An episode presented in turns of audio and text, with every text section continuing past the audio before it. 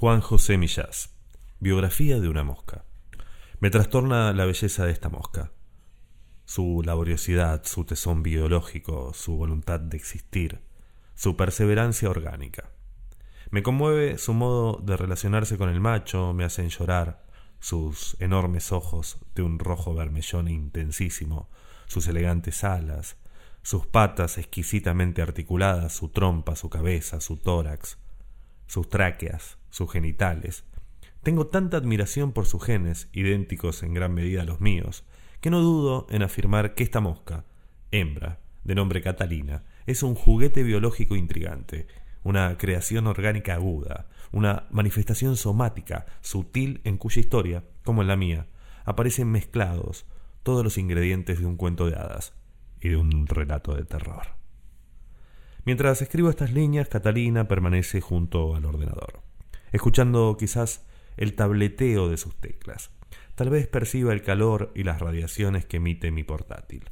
Vive en el interior de un pequeño cilindro de plástico cuyo techo está formado por una finísima tela metálica para que respire y cuya base tiene la forma de un plato en el que hemos extendido una lámina de agar, una sustancia gelatinosa un poco azucarada, ideal para que deposite los huevos, y también un pellizco de levadura a modo de alimento. Hoy a las 13 horas cumplirá 16 días de vida. Podemos decir que si todo va bien, Catalina se encuentra en la mitad de su existencia, pero sigue ágil, copula con regularidad con Pruden o Prudencio. El macho que le he dado de compañía no es bueno que la mosca esté sola, dicen. Come bien y tiene el abdomen lleno de huevecillos que deposita al ritmo de uno por hora día y noche sobre la lámina de agar del receptáculo. No ha abandonado sus hábitos higiénicos, ni ha perdido curiosidad por el entorno, aunque está algo más oscura que cuando nació y da menos saltos que los primeros días. Vuela a veces de un lado a otro de su jaula, pero va a la mayoría de los sitios andando. Cuando se cruza con Pruden o Prudencio, que nació al mismo tiempo que ella y de la misma madre, lo evita porque en este momento tiene la espermateca llena. No se dejará montar de nuevo hasta que la vacíe. Él, no obstante, lo intenta siempre, no importa el día ni la hora pero no es un acosador incómodo. Se limita a bailar un rato alrededor de Catalina, agitando las alas de un modo característico. Más que agitarlas, las hace vibrar, produciendo una música ultrasónica, sin duda enormemente seductora, que no nos es dado oír. Luego se coloca frente a ella y acerca su trompa a la de Catalina, como si le hablara o la besara. A continuación se pone detrás y tras tocar un poco el violín, el ala, y oler los genitales de su compañera, hace un intento de montarla que ella rechaza con las patas de atrás. Pese a que Prudencio está dotado de unos apéndices llamados peines sexuales, pensados para sujetarse en la cópula al cuerpo de la hembra, ahora no le sirven de nada. Su envergadura es menor que la de Catalina, no podría montarla sin su consentimiento. Prudencio es uno de esos maridos menudos, aunque fibrosos y ágiles, que debemos pasear junto a algunas mujeres grandes. Todos los machos de su especie son más pequeños que las hembras. Poseen también un abdomen menos redondeado y más oscuro. Su pene, retráctil, permanece normalmente escondido en la genitalia. Se trata de una estructura fija, no crece como en el caso de los mamíferos, y se saca fuera por medio de unos músculos. Catalina es una drosofila melanogaster, expresión de origen griego que literalmente significa amante del rocío de vientre negro. También es conocida como mosca del vinagre o mosca de la fruta, porque suele depositar sus huevos en manzanas, uvas, naranjas, etc en proceso de fermentación, por supuesto. Debido a sus características, resulta ideal para la investigación genética. Los genes que ensamblan el cuerpo de una drosofila son los mismos que ensamblan el cuerpo humano. El ojo de Ingrid Bergman y el de Catalina son producto de estrategias idénticas. Es más, si colocáramos un gen de los ojos de Ingrid Bergman en Catalina, saldría un ojo de mosca porque el gen sabe que en ese contexto corporal no puede desarrollarse un ojo humano. Debo la comparación entre el ojo de Ingrid Bergman y el de Catalina a Ginés Morata, Premio Príncipe de Asturias 2007 por su dedicación a la mosca del vinagre y responsable de uno de los 10 grupos de trabajo que se dedican en el Centro de Biología Molecular, una institución mixta dependiente de la Universidad Autónoma de Madrid y del Consejo Superior de Investigaciones Científicas, al estudio de la biología del desarrollo de las moscas. Morat lleva 38 años dedicado a estos insectos. Ha publicado numerosos trabajos y ha alcanzado descubrimientos de enorme trascendencia para la comprensión del diseño genético de los animales. Llegué a Ginés Morata a través de un amigo común porque estaba empeñado en escribir la biografía de una mosca, aunque ignoraba cómo, no sabía cuánto tiempo vivían, por ejemplo. Entonces fue lo primero que le pregunté cuando nos conocimos. No tengo ni idea, me respondió. Te puedo decir lo que viven en el laboratorio, unos 30 días, pero no sé cuánto duran en la naturaleza. Me llama la atención, le dije. A veces, añadió él, de los seres que menos sabemos es de los que están cerca de nosotros. Ignoramos, por ejemplo, dónde pasan el invierno las moscas. ¿Dónde pasan el invierno las moscas? Precisamente era una de las cuestiones que me inquietaban. Desde hace algunos años, en pleno mes de enero, me visita una mosca que busca el calor o la luminosidad de la pantalla de mi ordenador. A veces el tiempo que escribo recorre la pantalla de izquierda a derecha como siguiendo los movimientos del cursor. Las letras parecen el resultado de sus deposiciones. Sé que no puede tratarse todos los años de la misma mosca, tendría que ser una mosca bíblica, y no parece el caso. Pero puede que una estirpe de ellas, quizás no clasificada, mosca del ordenador, se haya instalado en el disco duro de mi portátil. La conversación con Morata resultó fascinante. Le gusta escalar y pescar, además de disfrutar de su nieta, cuya foto, junto al resto de la familia, ocupa el salvapantallas de su ordenador. Tiene un sentido del humor afilado, muy útil para hacerse entender por ignorantes como yo, y es ingenioso, rápido y perspicaz. Logró explicarme en muy pocas palabras por qué gran parte de los conocimientos adquiridos en los últimos años sobre la mosca del vinagre están extrapolados o son extrapolables, en muchos casos, al ser humano. Los mecanismos genéticos del envejecimiento de la drosofila en nosotros, por ejemplo, son muy parecidos. Si aprendemos a modificar los genes del envejecimiento de las moscas, algún día será posible modificar los nuestros, pues son los mismos. Esto, añade, implica un cambio de paradigma. Si tenemos en cuenta que la tecnología que nos ha permitido crear moscas transgénicas es muy reciente, apenas unos 25 años, el futuro biológico del hombre resulta impredecible. La posibilidad de modificación es increíble. En el Centro de Biología Molecular fabrican desde hace tiempo moscas a la carta. Hay con dos tórax, con cuatro alas, con siete patas, con ojos en los lugares más inverosímiles del cuerpo, el ano o el abdomen, por ejemplo. Pueden hacer moscas en las que todos los órganos sean anteriores o todos posteriores, aunque éstas mueran todavía en la fase larvaria. Por supuesto, también producen cada día miles de drosofilas con tumores de los más variados en los que estudian los mecanismos del cáncer. Si me dijeran que formulara un deseo, añade Morata, pediría desesperadamente despertarme durante cinco minutos dentro de mil años para ver la forma o las formas que tiene el hombre de esa época. No sé cómo seremos, pero te aseguro que nuestro aspecto, desde el punto de vista morfológico, no tendría nada que ver con el actual. Me acuerdo del mercado de ojos de Blade Runner o de las escenas de mutantes en la Guerra de las Galaxias. Es tan evidente lo que dice Morata que te pone los pelos de punta.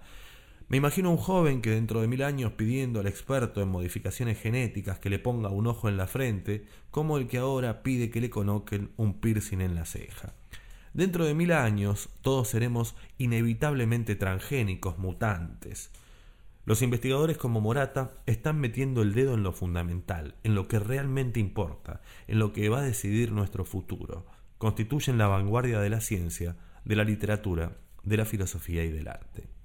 Muchos de los genes responsables de la formación de tumores en las moscas, dice, están presentes también en el ser humano, por lo que es de suponer que su estudio nos ayudará a combatirlos. Un asunto muy interesante y en cuyo conocimiento estamos poniendo ahora muchas energías es el de la colonización de células sanas por células tumorales. Hemos comprobado que las células tumorales inducen al suicidio de las buenas y luego se las comen. ¿Cómo es posible, pregunto, que siendo tan distintos a las moscas nos parezcamos tanto? Yo, dice, he ido sorprendiéndome progresivamente al comprobar que estoy hecho del mismo mecanismo de la mosca. Pese a que los millones de especies que hay en la naturaleza y el caos aparente que eso representa, hay en el fondo una gran unidad. El diseño básico es el mismo en un ratón y en un elefante.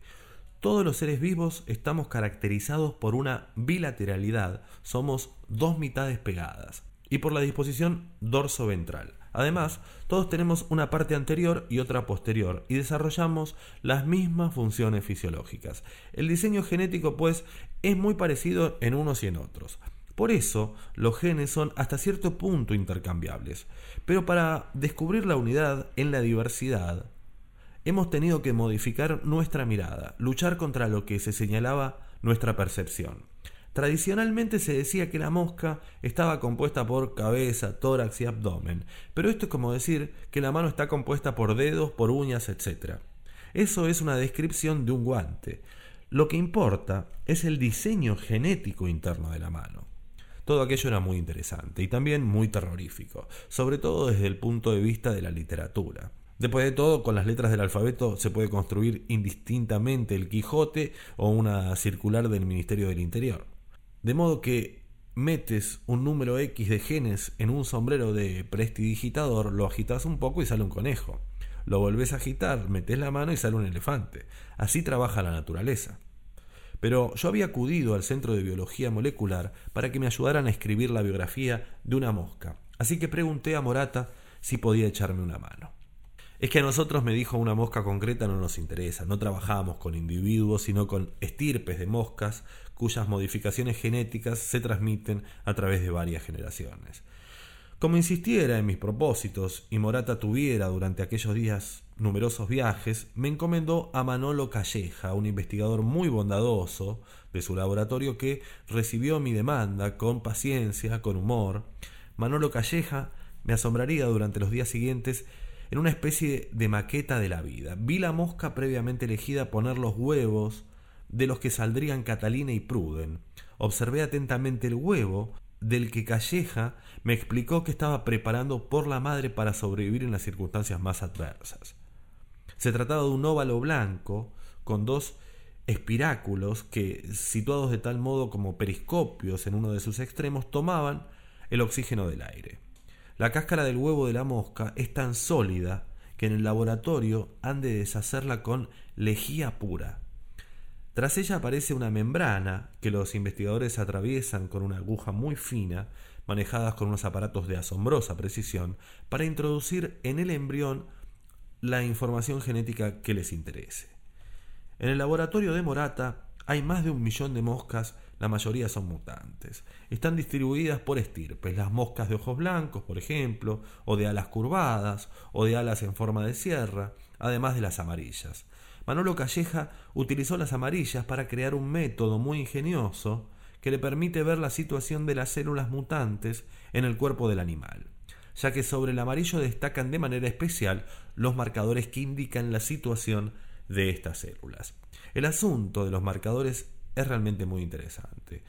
A muchas de estas moscas se les ha introducido el gen de una alga marina fluorescente al objeto de que las células enfermas brillen y se distingan al microscopio con una claridad sorprendente. Esta técnica está resultando enormemente útil para observar el modo en que una célula patológica se separa del conjunto al que pertenece y se interna en la zona sana del organismo para colonizarlo. También hay moscas llamadas salvajes, aunque viven desde hace miles de generaciones en la cautividad. Los ancestros de algunas de estas moscas llevan 80 años en distintos laboratorios del mundo. Los científicos se las intercambian. A 25 grados centígrados, la drosofilia produce una generación cada 10 días, por lo que, aunque se denominen de este modo, ninguna, ninguna es estrictamente salvaje. Catalina y Pruden proceden de la estirpe de las salvajes. Ya hemos explicado cómo eran sus huevos. Entre las 0 y las 22, desde la puesta, se produce el desarrollo embrionario, cuyo proceso observado al microscopio resulta espectacular por la velocidad a la que se divide el núcleo. A las 22 sale una larva de un primer estadio que dura 24 horas. La larva, semitransparente, es bellísima, parece una lágrima viva. Como no tiene otra función que la de comer, posee dos mandíbulas muy desarrolladas que devoran sin descanso todo el paisaje. Por lo demás, y dado su destino, solo posee aparato digestivo y respiratorio. Su crecimiento es tan rápido que a las 24 horas de salir del huevo tiene que cambiar de camisa. Aparece entonces la larva de segundo estadio, que dura 24 horas más, y da lugar a las de tercer estadio, que vive otro tanto. Luego de ese momento, la larva busca un lugar seco, se retira a meditar, como el que dice, donde su camisa se endurece, convirtiéndose en una suerte de capullo de color caramelo semitransparente. A partir de este instante los tejidos larvarios se degradan y la mosca, tras cuatro días de meditación, se convierte en un insecto adulto. Observado el microscopio, el capullo deja ver en su interior las distintas partes del animal. Sus llamativos ojos, enormes y de un rojo vermellón, su tórax, su abdomen, sus alas plegadas. Gracias a la paciencia y los cuidados de Manolo Calleja, pude observar a Catalina y a Pruden en cada uno de esos estadios, todos ellos admirables, aunque ninguno, ninguno tan extraordinario como el alumbramiento. Si la naturaleza fuese sabia de verdad, sonaría una música de violines cada vez que sucede. Y es que llegada la hora, Catalina humedeció con una sustancia procedente de su trompa los bordes de una especie de opérculo situado en uno de los extremos del pupario, de modo que la puerta se abrió y ella asomó la cabeza, luego el tórax, con sus tres pares de patas, que se agitaban en el aire con la elegancia de otras tantas batutas del director de orquesta. Y tras sacar el tórax, ayudándose de esas hermosas extremidades, se desprendió finalmente del capullo, muy ceñido al abdomen, con los movimientos con los que Kate Moss se habría quitado una combinación de nylon pegada al cuerpo. Fue un momento glorioso. Pero hay en todo este proceso brevemente descrito una historia de terror de la que conviene dar cuenta. Y es que la mosca no es como cabría esperar el resultado del desarrollo de la larva. La larva y la mosca son dos seres distintos. La mosca, podríamos decir, es un alien incrustado en el cuerpo de la larva, a cuyas expensas crece. La larva muere cuando la mosca ha alcanzado el desarrollo adecuado. Y otra cosa, las diferentes partes de la mosca aparecen en el cuerpo de la larva separados, como las piezas de un mecano. Vemos por un lado la cabeza, por otro el tórax, dividido en dos partes simétricas, por otro el abdomen, y así de forma sucesiva.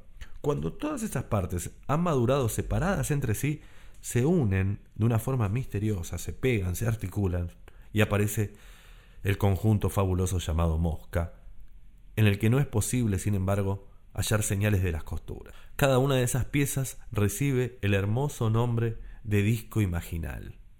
Cada disco imaginal es un saco de células que en su momento darán lugar a los ojos, a las antenas, a las alas, etc. La especificidad de estos discos es tal que si tomáramos el disco imaginal del ojo de una larva y lo trasplantáramos a la región orgánica de otra correspondiente al abdomen, la mosca resultante tendría un ojo en el vientre. ¿Se entiende? Hay en todos los laboratorios del mundo muchas moscas con ojos en el vientre. Lo estremecedor es que ese ojo es capaz de fabricar terminaciones nerviosas que llegan al cerebro. Los científicos creen que esos ojos desubicados ven, aunque ignoran cómo organiza el cerebro la información correspondiente. Pero yo no permití que hiciera ningún experimento con Catalina ni tampoco con Pruden. Los separamos del conjunto y los pusimos en dos receptáculos distintos, donde permanecieron solos hasta el cuarto día de vida. Entonces los unimos y asistí a la primera de sus cópulas, muy ardiente, si pensamos que normalmente sienten la necesidad de copular al poco de abandonar el capullo. Cuatro días en la vida de una mosca, y si tenemos en cuenta que viven un mes, son muchos años en la vida de un hombre. Yo iba cada poco al laboratorio para ver cómo se desarrollaba Catalina, si no me era posible ir, telefoneaba a Manolo Calleja, que me ponía al tanto de los progresos existenciales de Catalina y de Pruden.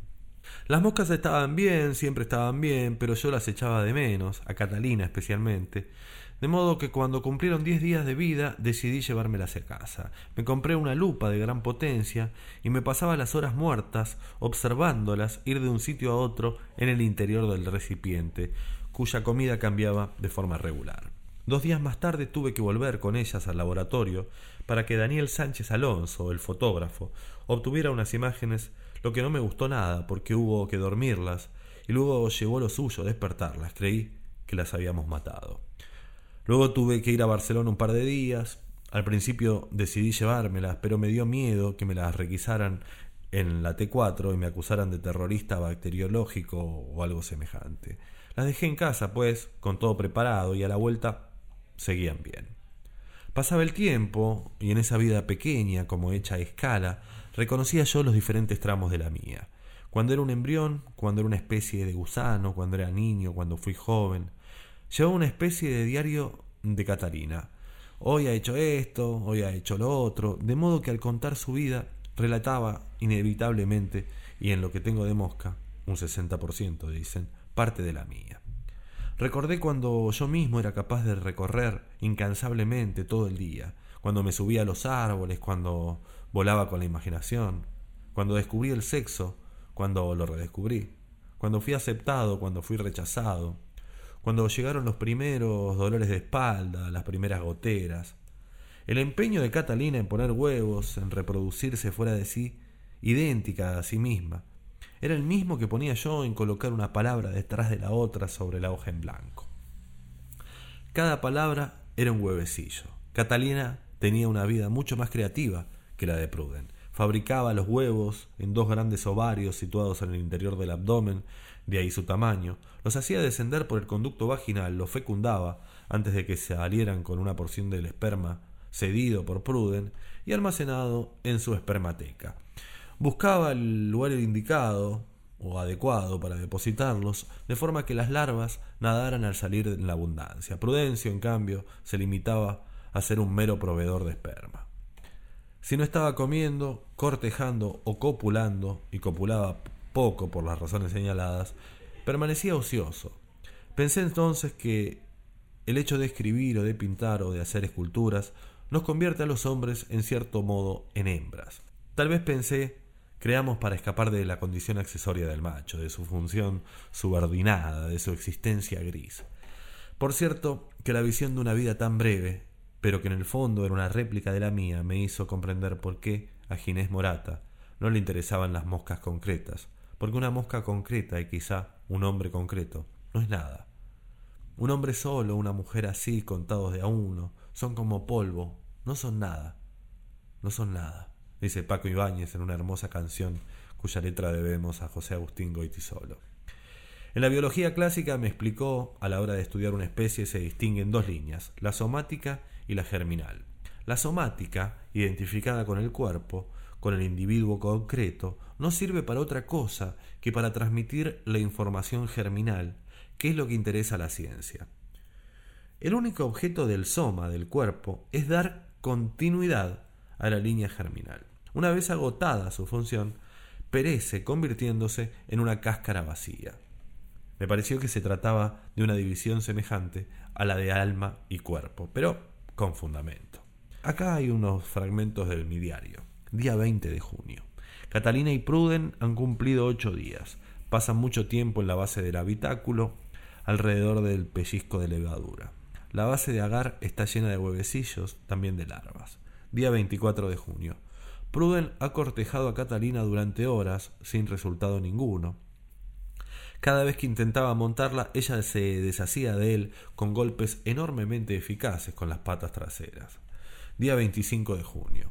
Decidido a cambiarles la alimentación. Sustituyo la levadura porque me han proporcionado en el laboratorio por un pedazo de manzana que se empieza a descomponer enseguida. Catalina y Pruden, como si reconocieran sus orígenes biológicos, se pasan el día sobre la manzana. Es evidente que disfrutan con ella más que con la levadura.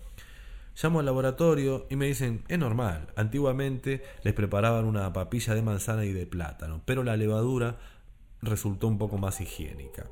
El 26 de junio el trozo de manzana está lleno de larvas, que hacen túneles en su interior, decido cambiarlos por razones de higiene, de mi higiene, tirando a la basura todo ese proyecto biológico en marcha. El 30 de junio, Catalina y Pruden cumplen hoy 18 días de vida. Son dos insectos ancianos. El abdomen de Pruden se ha vuelto prácticamente negro y el de Catalina se ha oscurecido mucho. Apenas vuelan o saltan, solo caminan, aunque con mucho nervio. El vientre de Catalina continúa hinchado y su producción de huevos sigue siendo muy alta. Pruden la corteja con menos virulencia, quizá con más escepticismo, sin muchos resultados. Comprendo que he hecho una cosa atroz. He hecho un matrimonio de moscas, lo que en la naturaleza jamás habría sucedido. Las moscas son las moscas no son insectos sociales, al modo de las abejas o las hormigas, pero están condenadas a encontrarse en los mismos lugares donde hay fruta en descomposición, por ejemplo. Telefoneo al Centro de Biología Molecular, hablo con Manolo Calleja, le pregunto si las moscas duermen y me dice que no, pero que tienen un ciclo circadiano de manera que su actividad disminuye en función de la luz. Le pregunto también por qué la realidad no está llena de moscas, pese a que se reproducen en una progresión geométrica casi exponencial, y me explica que viven en un medio muy peligroso.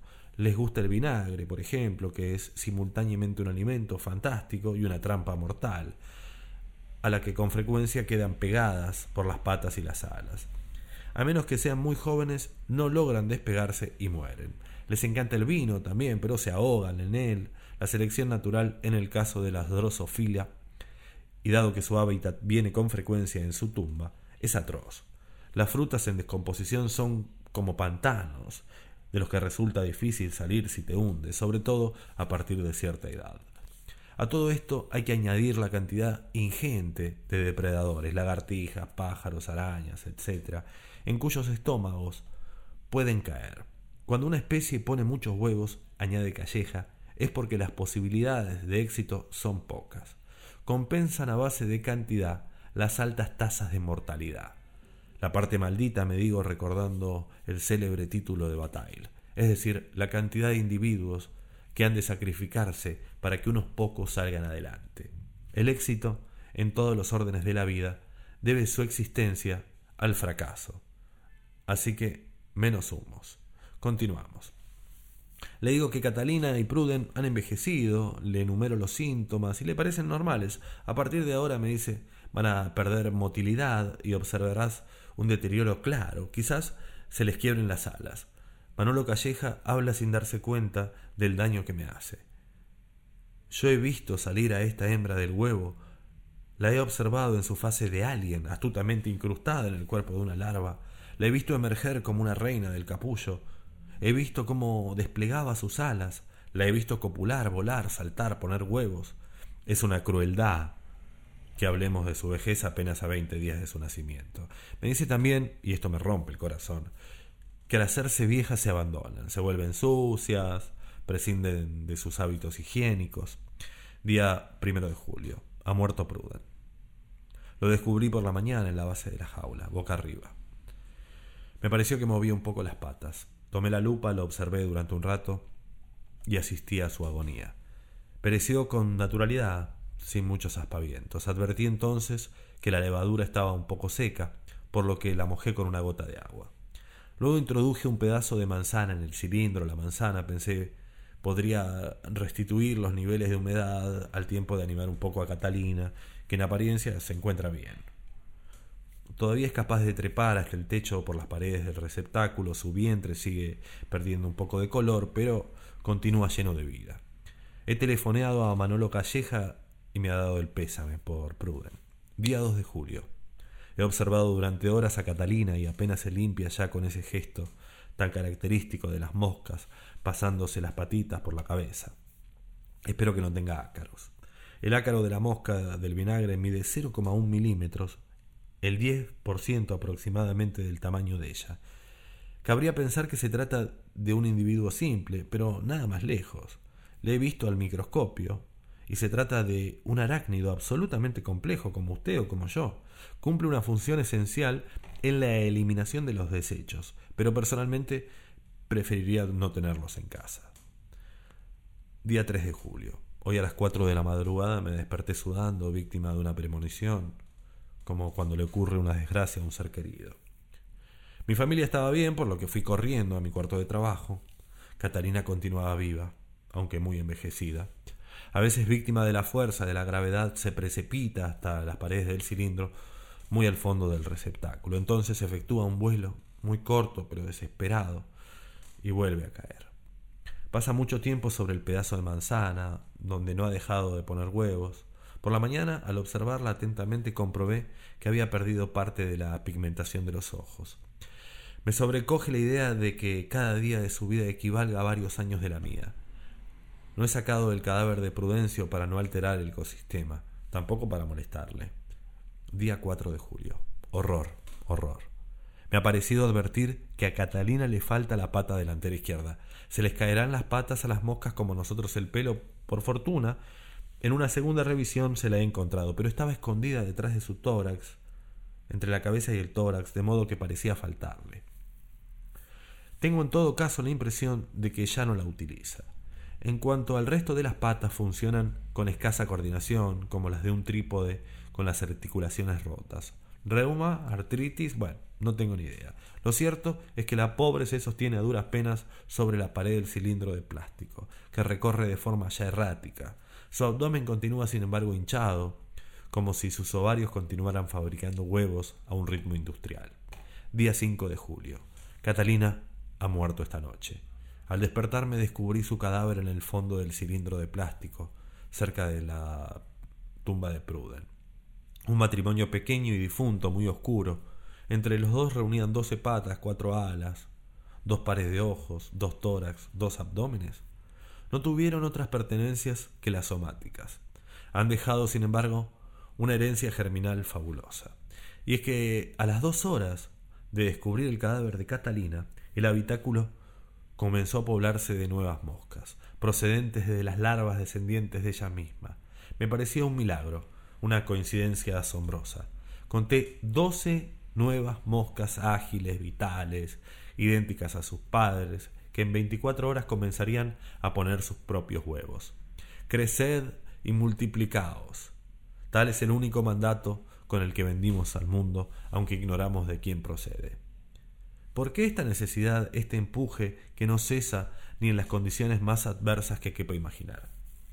Viendo pasar las generaciones de moscas a esta velocidad, se relativiza mucho la propia vida. Bien podríamos decir que la vida de las moscas es un mapa, una representación a escala de la de los hombres. La desaparición de Catalina ha provocado en mí, si no tristeza, cierta perplejidad. Tenía que fallecer, desde luego, y por estas fechas, pero la vida sin ellas está muy vacía, sin exagerar, claro, pues no hay dolor, no hay duelo, no hay sufrimiento. De hecho, he tratado de imaginar qué efecto habría producido esta muerte en mí si Catalina hubiera tenido el tamaño de un perro, incluso de un perro pequeño. Hay una relación increíble entre la masa somática y la energía sentimental. Una masa pequeña produce sentimientos pequeños. ¿Dónde se encuentra la frontera en la que desaparece la empatía? La mosca, sin duda, es una de esas fronteras. La mosca es una vida llevada al límite. La mosca es Marte. ¿Seremos Marte nosotros para alguien? He salido del jardín con el cilindro de plástico y lo he abierto. El día era excepcionalmente luminoso, dorado. El césped y las hojas de la hiedra, así como las uvas de la parra, emitían, desde tonalidades diferentes, un resplandor insólito. En el aire se agitaban multitud de insectos, las abejas, las avispas, las arañas tejían sus telas, los peces en el estanque buscaban las larvas de los mosquitos, la tortuga absorbía los rayos del sol como un agujero negro, los seres humanos leían el periódico. Era hermoso vivir aunque la vida fuera absurda, quizá por eso. Pensé que para estas pobres moscas mías que vivían desde hacía miles de generaciones en un laboratorio, la experiencia de la naturaleza podría resultar semejante a la ingestión de un ácido. Y así debió ser porque se resistían a abandonar los bordes del recipiente, como si se encontraran aturdidas o asombradas por el espectáculo de la naturaleza. Tuve que sacudir el frasco para que cayeran. Con las moscas vivas desaparecieron también los cadáveres de Catalina y Pruden, dos cadáveres diminutos, como los de ustedes o el mío, cuando llegue el momento. Todo depende de la escala. Esta ha sido una de las experiencias más luminosas de mi vida. Gracias, moscas. 3 de agosto del 2008. Juan José Millás. Biografía de una mosca.